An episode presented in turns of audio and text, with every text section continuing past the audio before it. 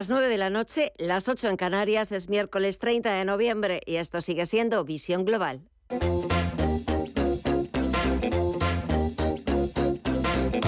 Esto es Visión Global con Gema González. Echamos un vistazo a la bolsa norteamericana porque queda menos de una hora para que eche el cierre, para que despida este mes de noviembre y de momento va a hacerlo por todo lo alto. Tenemos al sector tecnológico que está repuntando más de un 3% y liderando todas estas subidas que estamos viendo en Estados Unidos. Subidas que tienen un protagonista y ese protagonista no podía ser menos que el presidente de la Reserva Federal de los Estados Unidos, Jerome Powell, ha dicho que el momento de moderar el ritmo de subida de los tipos de interés podría llegar tan pronto como en la reunión de diciembre. The time for moderating the pace of rate increases may come as soon as the December meeting. Porque se están aproximando ese ritmo de subida de los tipos de interés al nivel de moderación que sería suficiente para reducir la inflación. Eso es con lo que se ha quedado el mercado el momento de moderar el ritmo de la subida de tipos en Estados Unidos podría llegar tan pronto como en la reunión de diciembre. Ha sido oír eso y los inversores empezar a entrar en el mercado con ganas y empezar a ver esas subidas generalizadas por encima del 3% las que estamos viendo en Estados Unidos en el sector tecnológico. Pero también Powell ha reconocido que el dato que conocimos hace unos días de la inflación del mes de octubre fue toda una sorpresa.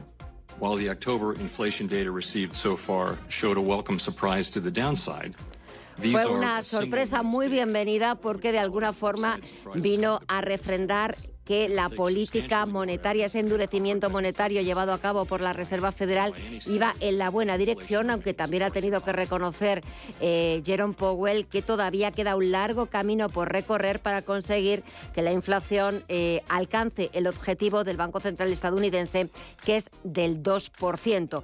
Queda todavía un largo camino, ha dicho, por recorrer para restaurar esa estabilidad de precio. Como decíamos, el sector tecnológico está liderando esas subidas en Estados Unidos. El Nasdaq Composite está subiendo más de un 3% en los 11.322 puntos. El SP500 suma algo más de un 2% en los 4.038 puntos y el promedio industrial Dow Jones suma un 1,24% hasta los 34.272 puntos. Si echamos un vistazo al mercado de la renta fija, tenemos el interés exigido al Treasury americano al bono estadounidense a 10 años bajando un 1,25% en el 3,7% y también sigue bajando el índice VIX de volatilidad casi un 6% en los 20,66 puntos. Vamos a ver si también esas declaraciones del presidente de la Reserva Federal, de Jerome Powell, han hecho o han tenido algún efecto en las bolsas, en las bolsas latinoamericanas. Cuéntanos, Mirella.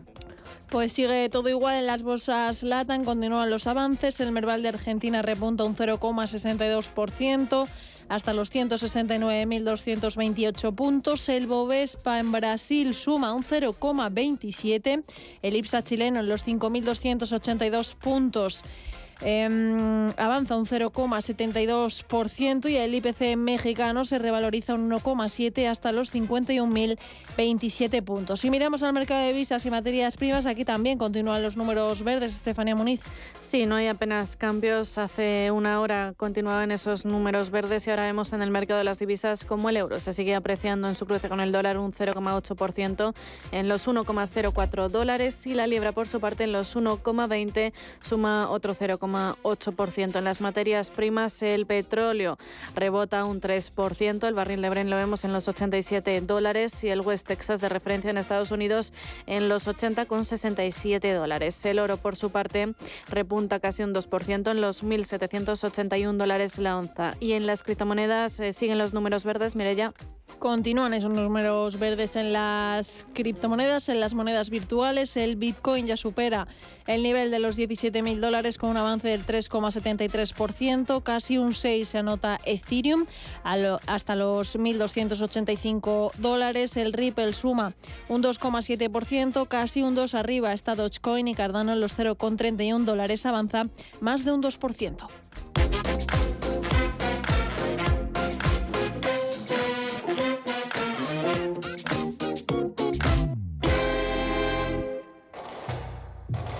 ¿Conoces el restaurante Sidrería Donosti en Madrid? Sí, en el barrio de Argüelles, el de la sidra natural de Astigarraga. Y el de la mejor tortilla de bacalao, el chuletón, los pescados a la parrilla y muchas delicias más de la cocina vasca. Sidrería Donosti, Luisa Fernanda 21 en Argüelles. 91 540 1976. Sidreriadonosti.com. Te tratarán como en casa.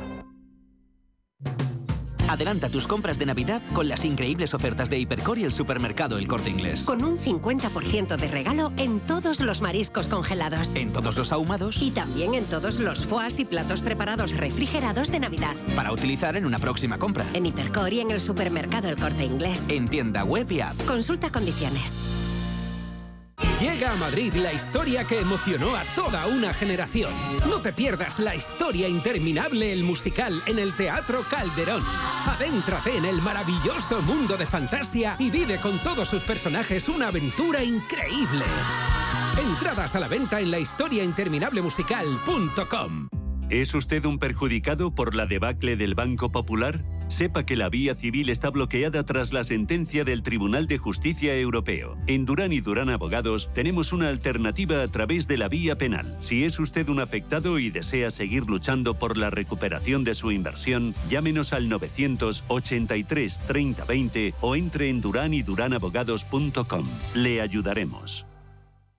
¿Cómo te imaginas tu Navidad? Paseando bajo una iluminación de ensueño, en un mercado navideño, con los mejores bocados y dulces, con un buen vino, con coros, música, visitas únicas y espectáculos de luz. Todo lo que deseas, mucho más cerca de lo que imaginas. En Valladolid, consulta su programación en info.valladolid.es. Valladolid, ciudad de la Navidad.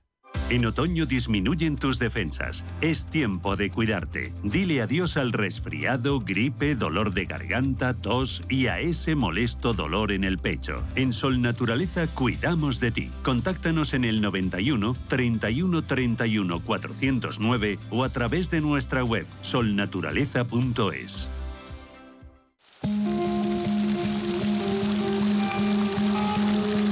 La fuente de la vida. Un viaje a través de los siglos y la historia de la humanidad. La Fuente de la Vida. De lunes a viernes, de 12 a 12 y media de la noche, aquí, en Radio Intereconomía.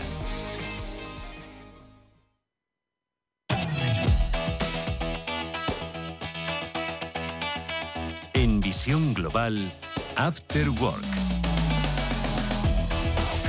Enseguida saludamos a nuestros contertulios, pero antes vamos a echar un vistazo y vamos a ver eh, los temas que vamos a poner encima de la mesa, nada, en breve. Mireya, ¿por dónde empezamos? Pues vamos a empezar por lo anunciado por el presidente de la Reserva Federal, Jerome Powell. The time for moderating the pace of rate increases may come as soon as the que ha dado el paso que esperaban los mercados para alejarse del tono hawkish. En un discurso en la Brookings Insti- Institution, esta tarde Powell ha asegurado que tiene sentido frenar el ritmo de las subidas de tipos en la reunión de diciembre, apuntando a una subida de 50 puntos básicos por la que ya apostaban las bolsas. Y seguimos con los datos de inflación en la eurozona de noviembre. El IPC de los países de la moneda única cayó seis décimas en el undécimo mes del año hasta el 10%, en comparación con el 10,6 registrado un mes antes cuando marcó un máximo histórico. Esta es la primera bajada de la inflación interanual en la zona euro desde junio de 2021, cuando se situó en el 1,9% y emprendió una senda continua al alza en la que fue batiendo mes a mes cotas nunca vistas hasta rebasar los dos dígitos el mes pasado, según revela el dato preliminar publicado hoy por Eurostat. Por otro lado, en nuestro país, a pesar de las previsiones de crecimiento a la baja de varios organismos, el Gobierno insiste en que nuestra economía se situará en 2023 por encima de la media de los países de la OCDE, del G20 y de la Unión Europea. Así lo ha remarcado en la sesión de control del Congreso de hoy la vicepresidenta primera y ministra de Economía, Nadia Calviño. La economía española creció el año pasado un 5,5%. Se mantuvo durante tres trimestres con un crecimiento superior al 6,5%. Este año la previsión de crecimiento del Gobierno, muy prudente, nos hemos quedado cortos, es del 4,4%.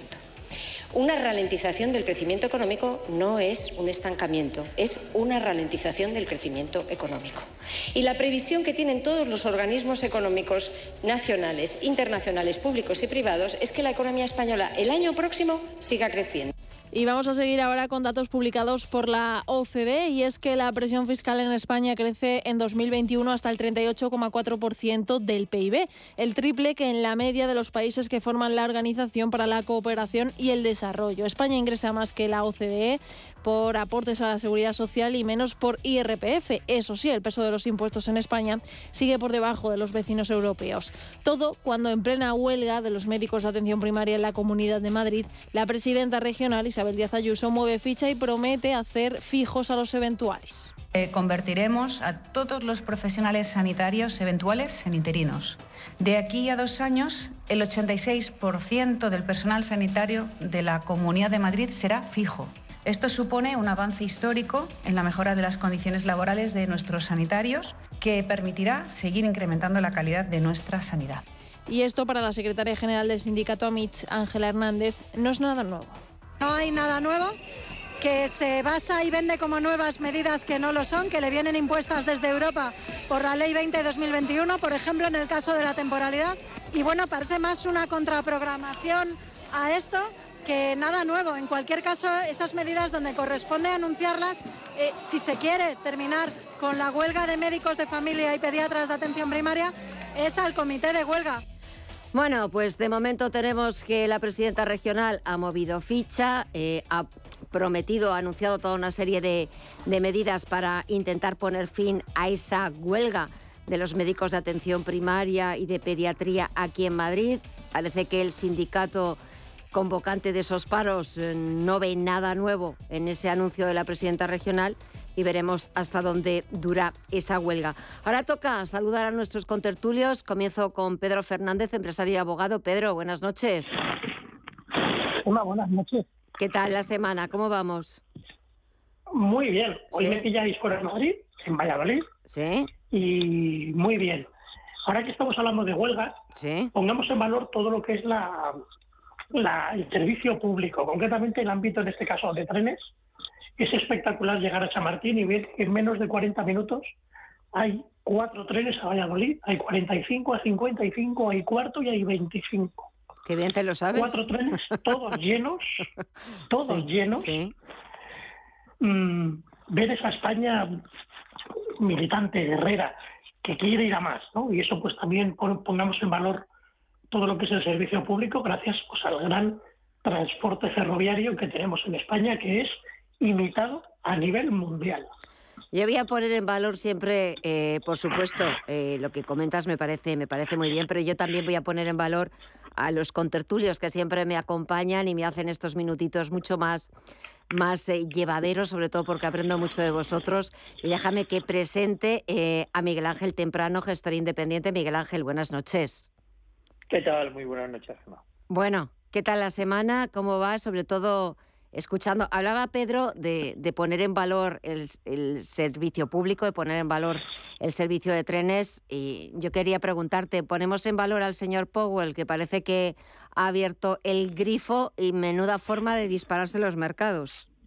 Bueno, pero es que yo creo que lo que ha dicho Powell eh, era lo que todo el mundo ya esperaba. Exactamente. Es más, eh, Bullard el presidente de San Luis, de la Reserva Federal de San Luis, que es un poquito bocazas en este aspecto, ya lo había anticipado, ¿no? Pero es que y, lo que dijo Bullard es que viene a anticipar que quizás estaba pasando de frenada.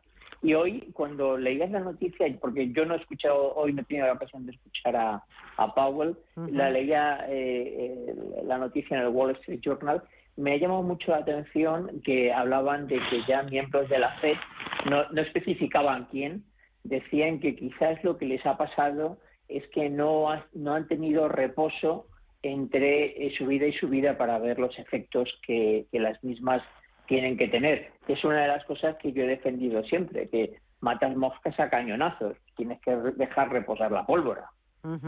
Sí, eh, Pedro, no sé si quieres comentar algo de, la Reserva Federal, de lo que ha dicho el señor Powell, o vamos con otros temas. Hombre, yo creo que en el fondo, sí, es verdad, Gemma, que mm, podríamos decir nada nuevo bajo el sol en el contexto en el que tenemos en Europa y tenemos a nivel mundial, y que yo creo que en el fondo lo que confirma, con independencia de lo que hemos escuchado ahora que ha dicho hoy Nadia Calviño, está en su papel, queda en torno a un año, más o menos, del gobierno, posiblemente no vuelvan a gobernar, ella va a dejar el puesto, regresar a Europa. Entonces tiene que poner en valor lo que, pues bueno, Europa dice que vamos a crecer. ¿Qué es crecer? Los que venimos del ámbito del derecho somos muy de matizar los conceptos, ¿no? ¿Qué es crecer? Bueno, empecemos por ahí. Si vienes de una inflación tan grande, crecer es fácil. Eso no es, no, eso no es crecer. Eso es no decrecer, que no crecer. Y no es un juego de palabras, es una realidad. Entonces, crecer ya conlleva una velocidad de crucero.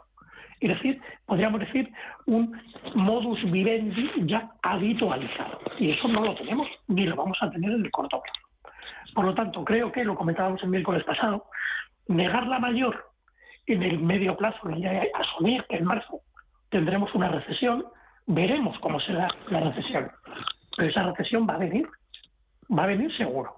A partir de ahí, estar con los matices creo que no ayuda. Es negar la mayor cuando España necesita tomar medidas viendo la ola que viene, que viene una ola, que todavía no ha llegado el invierno, que se va a pasar frío en muchas casas en España, se va a pasar necesidad. Y no es por ponerse, digamos, tremendista, es ser realista. A partir de ahí, intentar vender y venderse hoy en el Congreso me parece que es una muestra de muy poco patriotismo, de importarle muy poco a España y los españoles.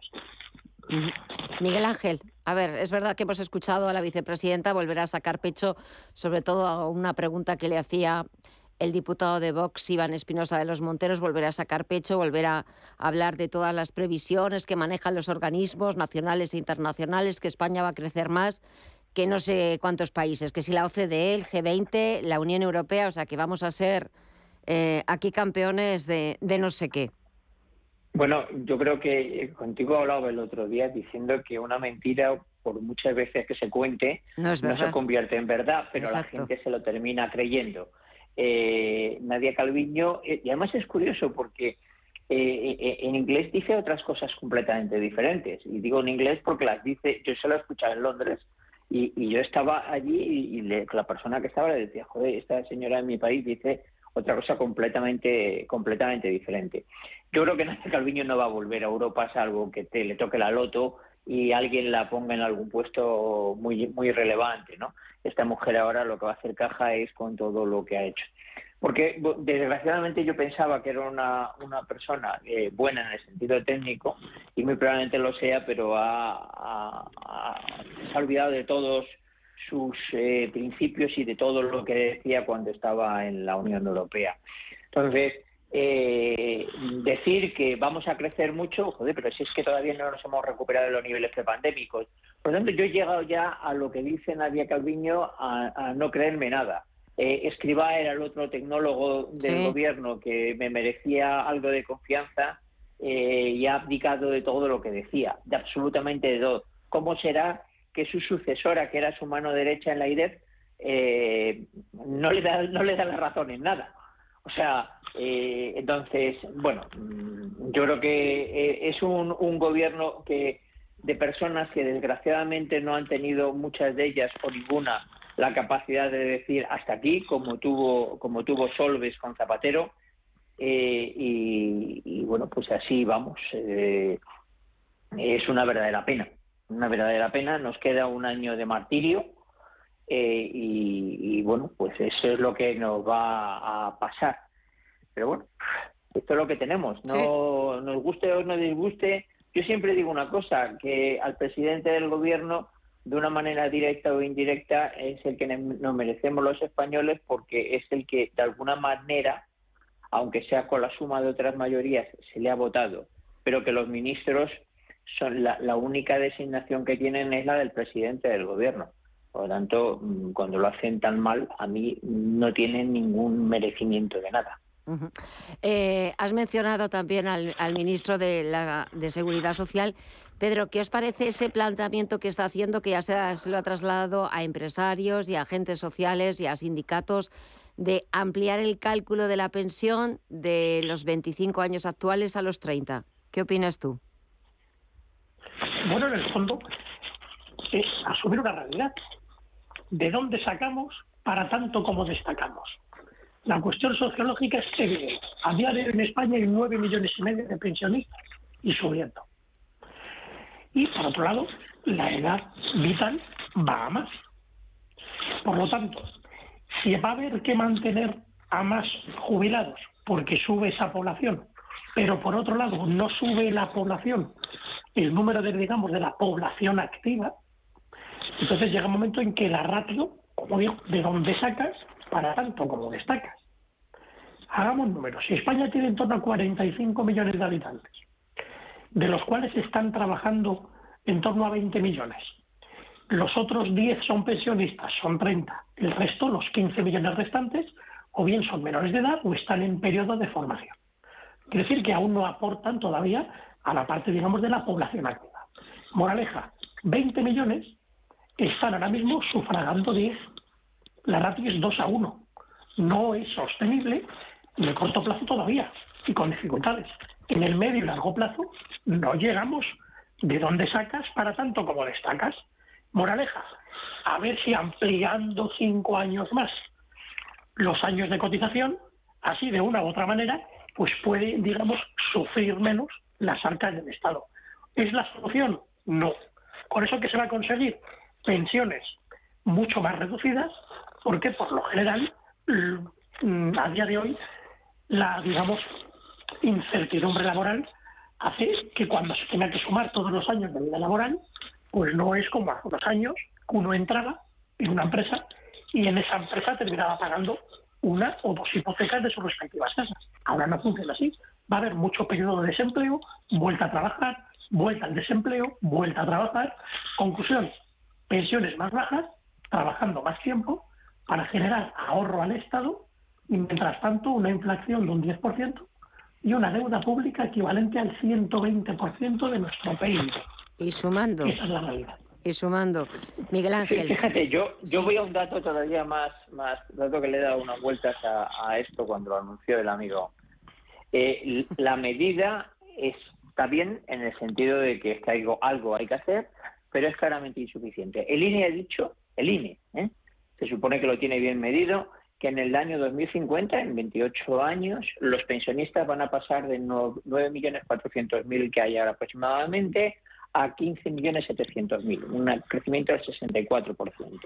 Eso, cuando el, cuando el índice de aportación nuevo de, personas a trabajar no llega ni por asomo a cifras, a cifras parecidas. Pero el, el problema va un paso todavía más allá tenemos un sistema, el sistema actual de pensiones lo que en su momento Franco en el año 39, me parece que fue. Es decir, eh, en su momento lo que se intentaba era un sistema de reparto. Durante toda la época de Franco, pero sobre todo durante toda la época de la democracia, nadie ha cambiado el sistema de reparto a un sistema de ahorro. Eh, cuando lo que ha estado ocurriendo es que el nivel de vida, eh, perdón, la esperanza de vida que estaba rondando los 70 años, a pasar a rondar los, 70, los 85. Fíjate que, que, era todo tan, tan, sencillo que todo el mundo va a entender. Aquella persona que estudió la carrera, que la acabó a tiempo eh, y que eh, empezó a trabajar a los 24 años y que a los 24 años empezó a cotizar al 100% y que se retira, por lo tanto, a los 65 años, esta persona habrá cotizado 41 años. Le corresponde el 100% de la base. Si todo lo que ha aportado el empresario, es decir, las empresas donde ha trabajado y él como trabajador a la seguridad social tuviese como destino mm, el, sistema de pensiones y lo repartiésemos entre su pensión máxima, llegaría a los 85 años. Es decir, el, sistema de ahorro sería compatible eh, de una u otra manera. Pero claro, durante todo ese tiempo eso no es verdad, porque parte de ese importe, el que tú quieras poner, vamos a ponerle el 50%, va a la cobertura del gasto sanitario, es decir, a la, a, la salud. Bueno, con lo cual ya solamente lo dejaríamos en 75 años. ¿Dónde quiero llegar? Que inclusive, aunque fuese un sistema de ahorro, es incompatible con el, con el índice de vida que tenemos, la esperanza de vida que tenemos no contribuimos lo suficiente. Pero encima, como es un sistema de reparto donde los baby boomers vamos a llegar allí de una manera brutal, es que da igual lo que hagas si no haces un cambio totalmente radical. Tres años más, porque realmente no son cinco, porque tú eliges, son 30 años, pero tú eliges los 28 mejores. Tres años más no significan absolutamente nada.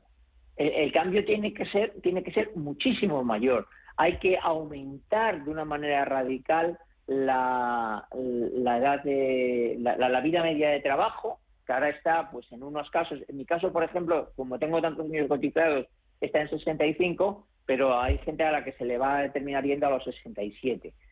Hay que, hay que subirla muchísimo más. No digo que en todas las eh, profesiones, pero en profesiones intelectuales como las mías, como la mía, donde no hay un desgaste físico, entiendo que un minero o un agricultor no puede, se tiene que jubilar antes que yo, pero mm, mi situación personal no sé por qué mm, me lleva a que me tenga que jubilar con los 65 años y si tengo suerte vivir hasta los 85, que es la media, 83, que es la, la esperanza de vida tocándome las narices. Algo hay que hacer, pero algo radical. Lo que pasa es que nadie se atreve. Y cuando resulta que además en tu mismo gobierno hay gente que sin tener ni puñetera idea de esto directamente te dice que no, como ha pasado con Yolanda Díez, pues... Sí, sí. Pero es verdad que estabais diciendo, y coincidís los dos, este es un tema que viene de muy, muy atrás y que ninguno de los gobiernos, me da lo mismo sea del Partido Popular o del Partido Socialista, se ha atrevido a meterle mano, porque también esta semana que comentábamos este tema, me recordaba también un contertulio que eh, independientemente que el año que viene haya elecciones, que es, que es por supuesto importante, pero claro, pensionistas, los pensionistas ahora mismo pueden convertir a uno o a otro en presidente del gobierno, Pedro. Sí, tranquilamente. De ahí, de ahí las medidas que hemos escuchado, que hemos visto, si no recuerdo mal ayer, que en función de la franja del pensionista, pues se le va a aumentar 50, 100 euros, 160 y 2.220, creo que era, al mes al mes. Una subida de, en torno al 8%. 8%. Yo quiero, todos queremos, todos queremos unos españoles ya en esa última franja de su edad, felices guerreros porque han servido mucho a España.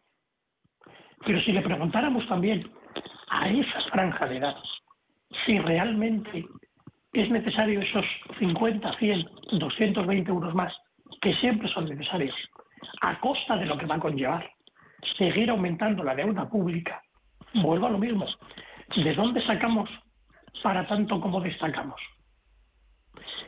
Se va a generar tal deuda pública que ya es lo equivalente al 120% de nuestro PIB. Si no recuerdo mal, leía el otro día, España viene debiendo más o menos en torno a un millón, un billón y medio de euros, con B de bestia. Un millón billón y medio de euros.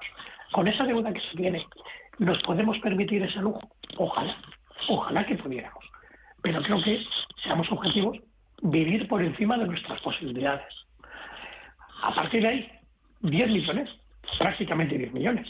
10 millones son prácticamente todos los votos que recibe el Partido Socialista. Y 3 millones de Podemos. Las cuentas salen. Claro que las cuentas salen. Es una cuestión demoscópica. Si a eso se añade que pasan más en un periodo de cuatro años de legislatura, esos cuatro años de las últimas elecciones ahora, pasan más ciudadanos a la edad de jubilación que más ciudadanos cumplen la mayoría de edad y que empiezan a poder votar. Hacen cuenta, señores, a quién hay que favorecer más.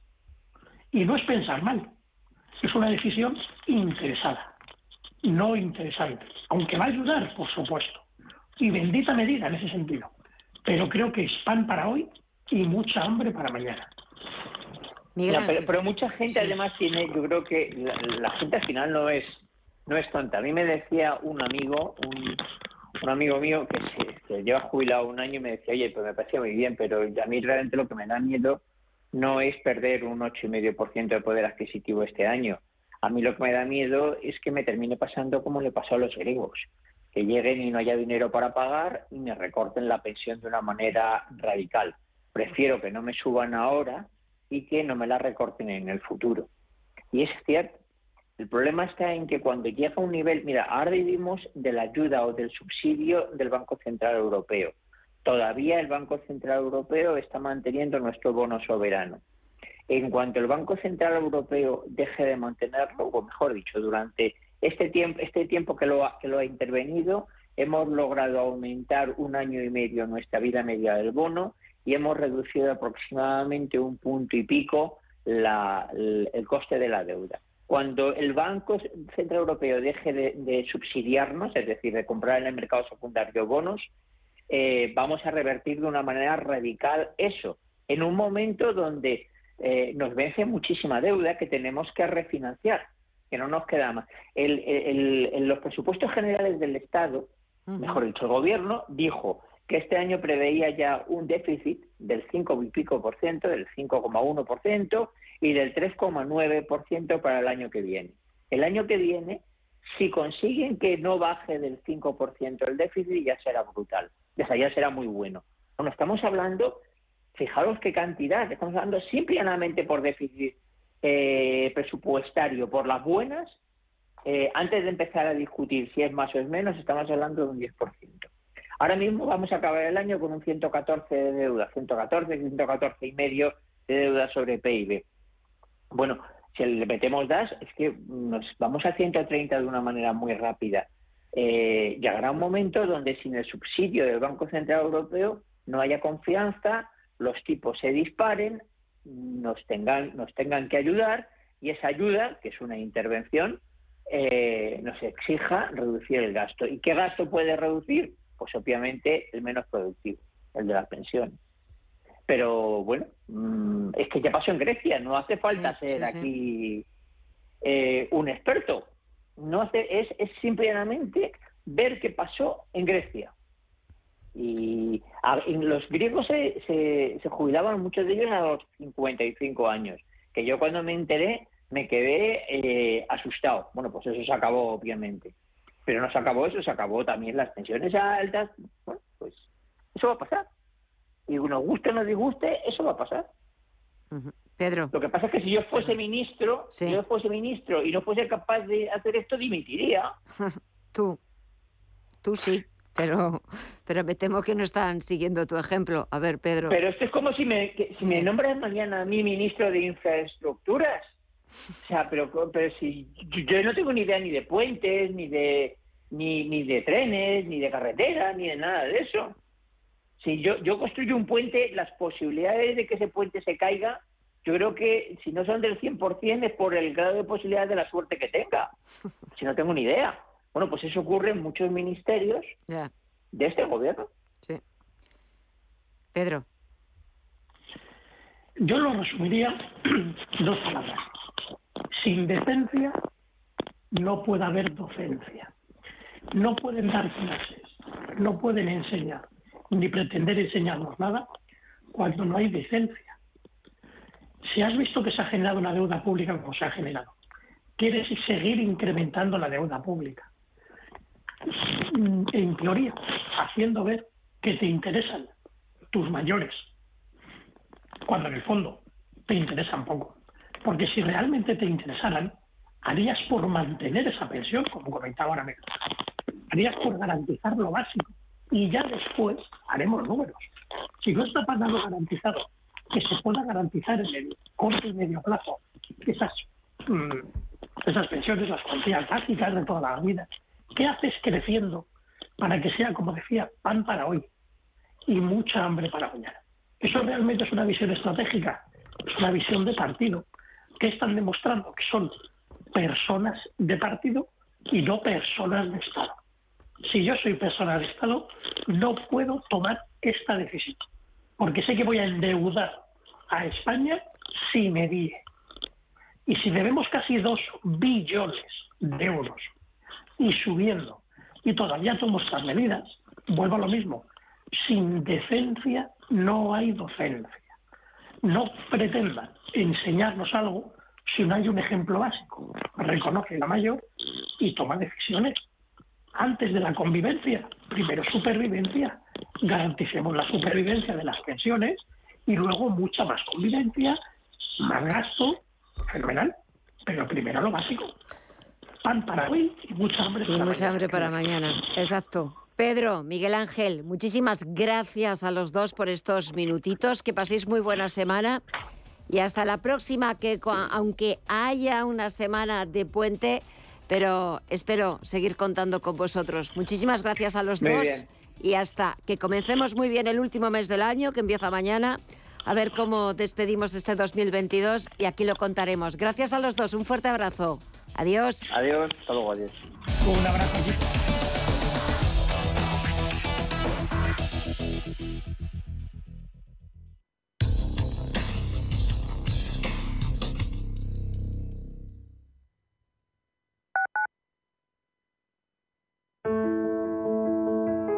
Las mujeres mayores son víctimas invisibles. Ante la violencia, denuncia. En la Comunidad de Madrid trabajamos para erradicarla. Llama al 012 Mujer. Estamos a tu lado. Pacto de Estado contra la Violencia de Género. Comunidad de Madrid. Hola, soy Susana Criado y te espero cada día en Radio Intereconomía de 7 a 12 de la mañana en Capital Intereconomía. Analizamos la actualidad económica con rigor y profesionalidad. Di que nos escuchas.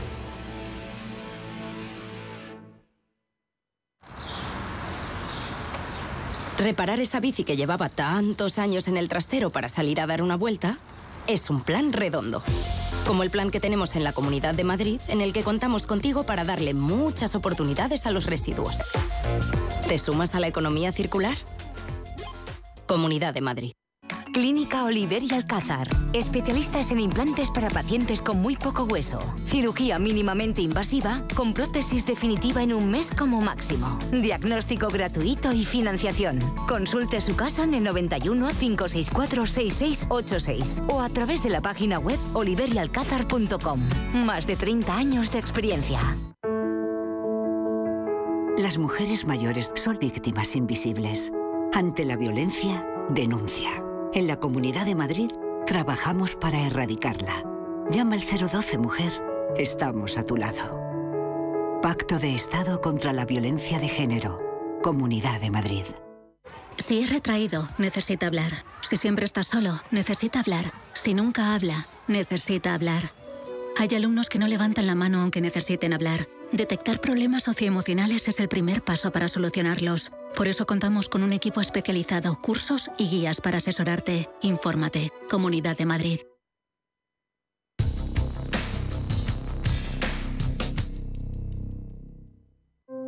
En la Fundación La Caixa creemos que el mundo de mañana depende de la educación de hoy. Pensamiento crítico, creatividad, colaboración y comunicación. Estos cuatro conceptos promueven habilidades que cualquier niño o niña necesita para desarrollar su potencial. Solo es progreso si progresamos todos. Fundación La Caixa. Visión global. Los mercados. Bontobel Asset Management patrocina este espacio. De vuelta a las principales bolsas europeas, el IBEX 35 despide en noviembre por encima de los 8.300 puntos y el balance Mirella es positivo de más del 5%. Sí, no se le ha dado mal al selectivo español noviembre. Hoy ha avanzado un 0,49% hasta los 8.363 puntos. La sesión ha permitido recuperar el terreno perdido ayer por las empresas ligadas al sector energético. Acción Energía repuntado un 5,99%, Acción un 2,81%, Solaria un 2,43%, Naturgy un 2,14% e Iberdrola un 1,17%. Y en las caídas, Merlin Properties se ha dejado un 2,1%, Inmobiliaria Colonial ha retrocedido un 1,67%, Indra ha caído un 1,61% y Bankinter, entre otras, ha perdido un 1,19%. Por último, el interés del bono español a 10 años resiste en niveles inferiores al 3%. Y para mañana jueves, la agenda que nos depara Estefanía. Pues la jornada de mañana viene marcada por los datos del PMI manufacturero de noviembre, que se conocen tanto en España como en Alemania, Francia, Italia, el conjunto de la eurozona, Estados Unidos y Japón. En España, además, también destaca la publicación de los datos de octubre de crédito a hogares y empresas y la nueva subasta de deuda del Tesoro Público, mientras Eurostat dará a conocer la tasa de paro en el área euro de octubre. Bontobel Asset Management ha patrocinado este espacio. Bontobel Asset Management calidad suiza con el objetivo de obtener rendimientos superiores a largo plazo. En Bontobel Asset Management siempre estamos a la vanguardia de las inversiones activas en bonos y acciones. Para más información, entre en nuestra página web bontobel.com barra am. Bontobel Asset Management, su especialista global en fondos de inversión.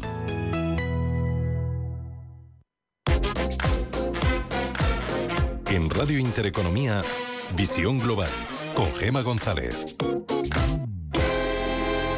El broker IG ha presentado este miércoles sus perspectivas de inversión para 2023. Anticipan el fin del ciclo bajista para el próximo año, apostando por los bonos soberanos en la primera mitad del ejercicio, con más perspectivas de riesgo en la segunda mitad, en la que ya apostarían por ciertos sectores de la renta variable. Nos lo cuenta Alma Navarro. En este contexto, los analistas de IG se muestran optimistas de cara al año que viene, pendientes del rally de Navidad que podría marcar el fin de la tendencia bajista en el mercado. Explican que los indicadores técnicos de largo plazo pueden empezar a mostrar un giro hacia el mercado alcista. En este contexto, y tras deshacer posiciones en un dólar muy fuerte durante 2022, el foco de las inversiones se coloca en la primera mitad en renta fija, segunda mitad renta variable. Sergio Ávila, analista de IG bonos, eh, en este caso de países. Yo me fijaría primero en esa, en esa parte durante los primeros seis meses del año, en la renta fija eh, a nivel país. Podemos fijarnos en la renta fija de Estados Unidos o en la renta fija europea, por ejemplo, en el boom. Y luego a partir de, ahí también me fijaría si estuviera o si plantase inversión en renta variable en aquellos sectores que de, momento siguen siendo más defensivos, puede ser cuidados de la salud, el sector de la energía todavía lo está haciendo bien, pero si el petróleo sigue corrigiendo, que es algo esperable, pues puede empezar a, variar, a variar su posición eh, dominante ¿no? que, está teniendo en 2022. Eh, bueno, el sector financiero también en un entorno de subida de tipos de interés pues se beneficia ¿no? porque aumentan sus rentabilidades. En general, índices americanos están comportando peor que los europeos. Dow Jones, según análisis técnico, ha roto ya directriz bajista detrás en recuperación SP500. Sin embargo, al tecnológico Nasdaq sí le quedaría recorrido a la baja. En el viejo continente, el mejor comportamiento se espera en 2023 para el Eurostock 600, DAX alemán y CAC 40 de París. Un poco más rezagado, Mittel italiano. En España vamos más retrasados y tenemos más resistencias por delante. Zonas claves para el IBEX 35 de cara al año que viene. 8.520 puntos, directriz de tendencia para ver que el mercado ha terminado la tendencia bajista para nuestro selectivo en los 8.600 puntos. Asisa es la compañía médica sin ánimo de lucro que elige invertir todo lo que genera directamente en ti. Aprovecha un 30% de descuento en tu seguro de salud y dental durante 2022 y 2023, contratando además vida, decesos y accidentes antes del 31 de enero. Mejor así, ¿verdad? Infórmate en asisa.es o en el 910 1021.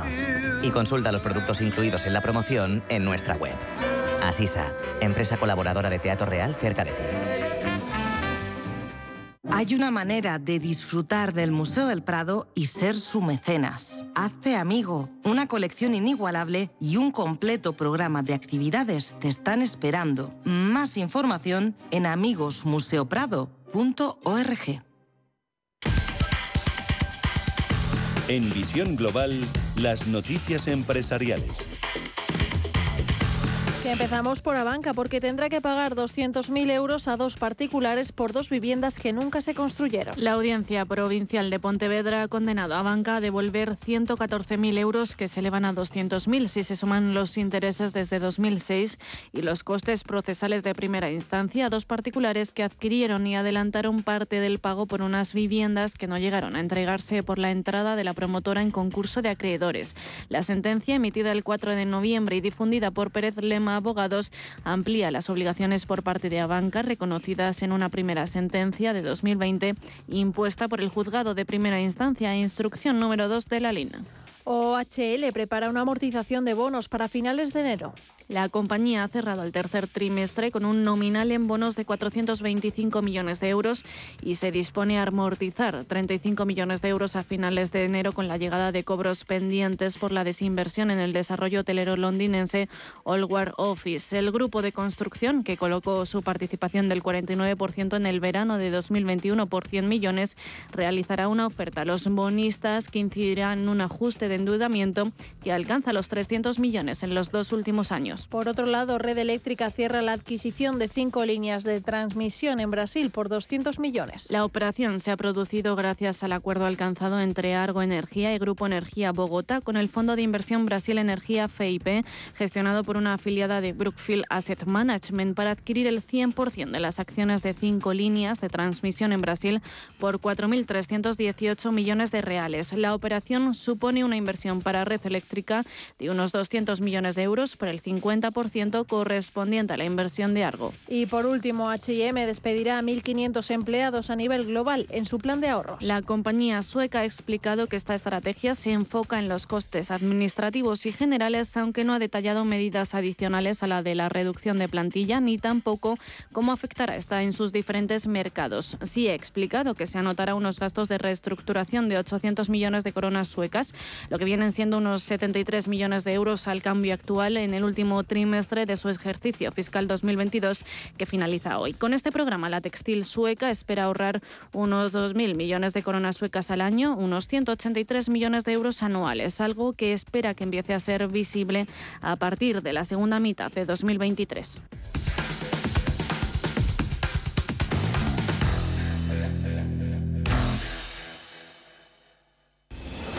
He dedicado mi vida al vino, con esfuerzo, tesón y entusiasmo, con amor y gran respeto a la tierra donde nací. Esta botella recoge todo lo que he aprendido. Este es mi legado. Jesús Sillera, un Ribera del Duero de leyenda. Disfrútalo con moderación. Sí. Oye, Antonio. Hombre, Emilio. ¿Estás en casa? Sí. Me paso a verte. Tendrás jamón, ¿no? El jamón sí, de, de siempre, sí. Legado ibérico del pozo. Siempre sale bueno. Qué, qué- qué maravilla. O sea, ¿cómo, cómo apetece un bocata de, de legado ibérico? Mejor eh, que sean dos, ¿no? Que sean dos, sí. Cuidado con la sopa, que quema.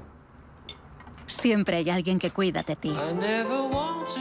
En Autocontrol, anunciantes, agencias y medios, llevamos 25 años trabajando por una publicidad responsable. Campaña financiada por el Programa de Consumidores 2014-2020 de la Unión Europea. La Hora de Miguel Ángel es un programa dedicado a la salud y la prevención de enfermedades. Con un lenguaje claro y sencillo, te explica cómo llevar una vida saludable. Todas las noches a la una y media de la madrugada en Radio Intereconomía. El análisis del día con visión global.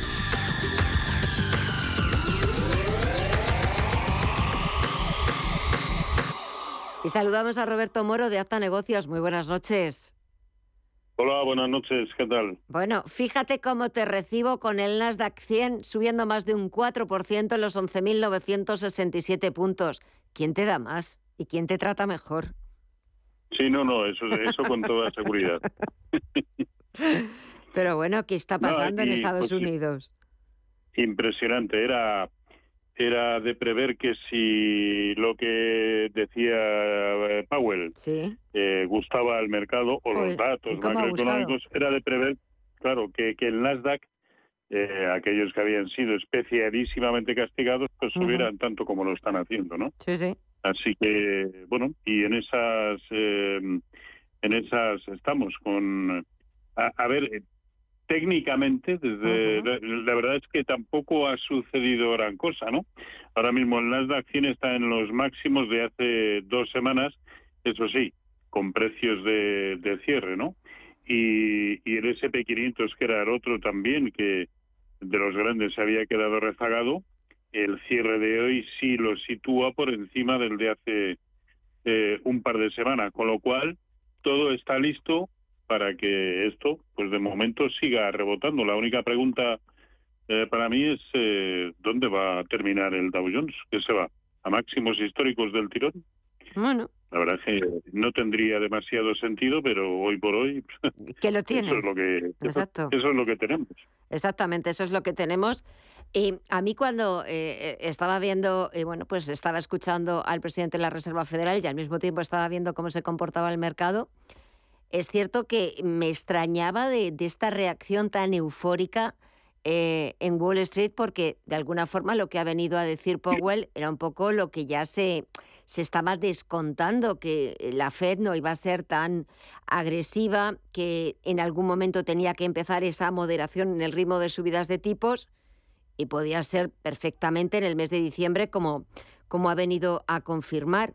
Yo no sé si hay alguna letra pequeña o alguna coma o algún acento o alguna inflexión en lo que ha dicho Powell que haya despertado la euforia en el mercado. Siempre, siempre es una cuestión de, de, momento, ¿no? Y el mercado está por interpretar de manera positiva prácticamente todo lo que suceda en el mercado. Yo recuerdo que hace un mes, mes y medio aproximadamente, eh, eh, los gurús americanos eh, eh, fijaban más o menos en el cuatro y medio, 4,75 hasta donde podían llegar los tipos de interés. Eh, ahora mismo lo que ha hecho Powell ha sido decir que se van a situar entre el 5 y el 5,25%. Pues no entiendo yo la, la, eh, la, euforia, ¿no? Pero bueno, y tampoco... Eh, por, por eso siempre he dicho que desde el lado macroeconómico eh, todo depende y mucho de cómo de cómo lo interprete el mercado no eh, parecía bueno eh, parte, o sea bueno los datos que, que han salido también macroeconómicos esta tarde bueno pues incluso anticipaban incluso los de ayer también anticipaban que el mercado podía comportarse un poquito mal. Bueno ahora mismo eh, lo que tenemos es esto y, a esto hay que atenerse. Sí, sí.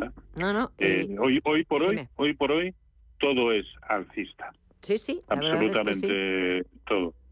Y, ya digo, eh, pero es más, es que mañana en la apertura, bueno, ya lo están reflejando también los futuros, tanto el DAX como el Eurostox como el CAC 40 se habrán situado por encima del 0,618% de, de Fibonacci de toda la caída desde máximos históricos. Es decir, la misma situación que el Dow Jones.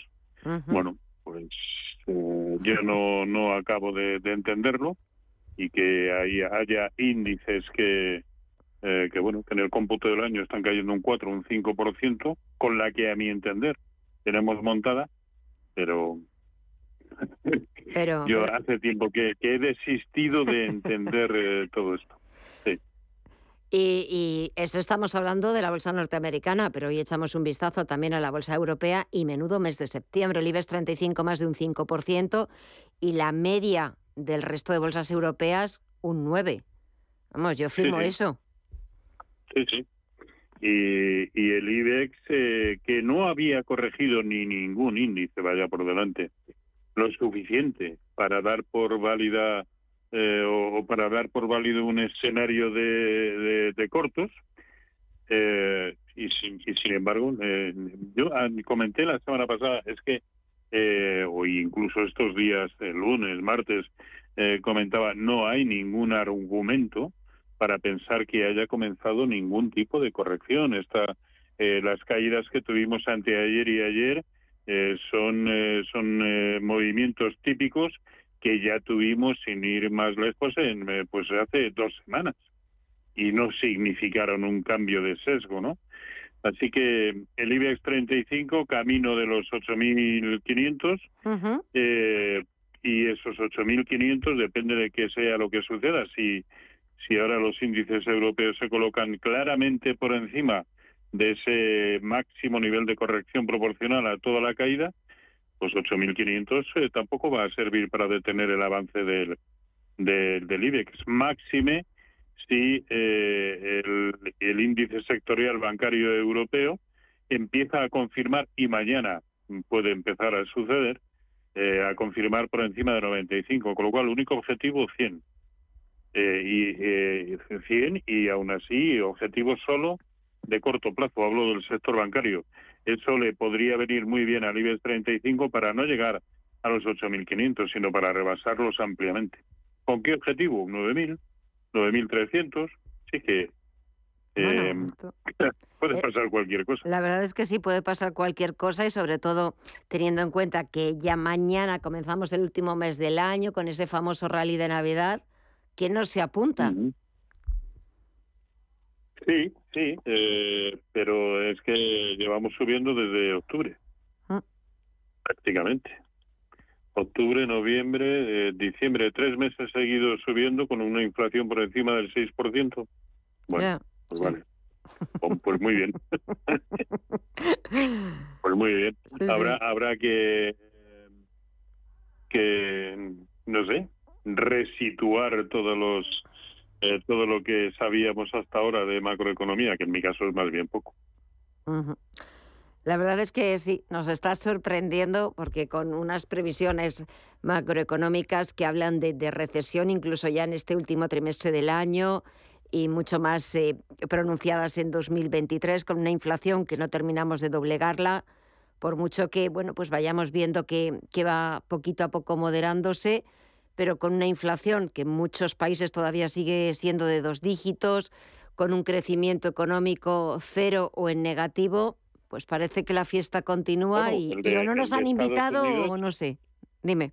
El de Estados Unidos ha estado muy bien, ¿no? Ha salido un 2,9. Sí, no, no. eh, dos décimas por encima de lo que se esperaba. Sí, sí. Y, y eso, sin embargo, no hace eh, eh, eh, o no desalienta a una inflación que es verdad que está que está cediendo, pero es que claro, en Estados Unidos al 6,5% o al 7, no recuerdo bien, porque ya con tanta cifra me, hago un lío, pero que desde luego triplica el objetivo de la Reserva Federal. De la misma manera que, eh, bueno, ya por no hablar de Alemania, ¿no? Si el objetivo también es el 2% del Banco Central Europeo, en Alemania estamos al 10%. Eh, en fin.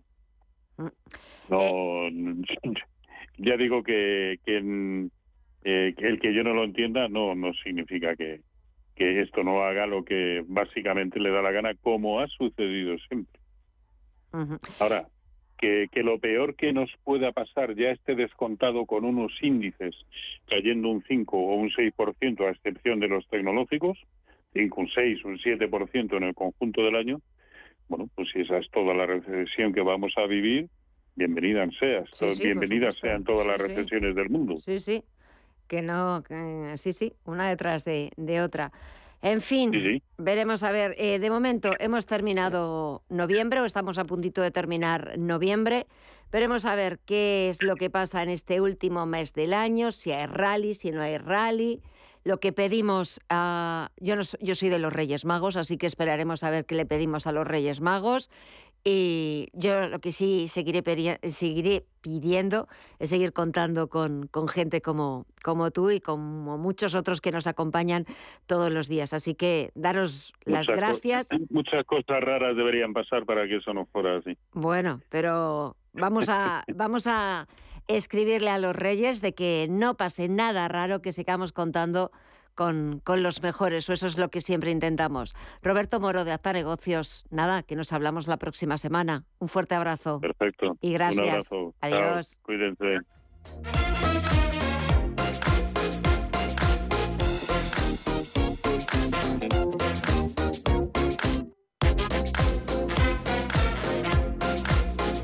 Y antes de despedirnos, vamos a ver cómo está tratando la prensa económica nacional la noticia del día, esa decisión.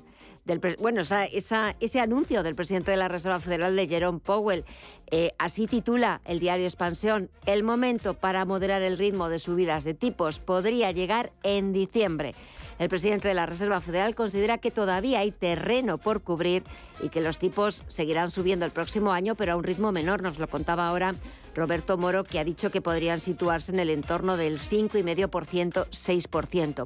La gran incógnita que ha dejado sobre la mesa Jerome Powell es hasta dónde y por cuánto tiempo. También nos cuenta el diario Expansión que el Nasdaq está repuntando más de un 3% tras las declaraciones de Powell. En el diario El Economista, Powell apunta a frenar las subidas de tipos ya en diciembre. También eh, sigo leyendo que Europa culmina un mes, un mes brillante. Este mes de noviembre un 9% y el IBEX 35 otro 5%. También la Fed da alas de paloma a Wall Street, el Nasdaq se dispara más de un 3% y que el rechazo al petróleo ruso obliga al presidente Vladimir Putin a redibujar el comercio marítimo. Y así nos despedimos, así ponemos punto final a esta edición de miércoles, la última del mes de noviembre aquí en Visión Global, en Radio Intereconomía. Mañana empezamos nuevo mes, empezamos también nuevos eh, con eh, los nuevos ánimos para despedir el año. Muchísimas gracias a todos por escucharnos. Mañana volveremos a partir de las 8 de la tarde, las 7 en Canarias, con más analistas, con más información, con más actualidad y por supuesto con ustedes. Hasta mañana.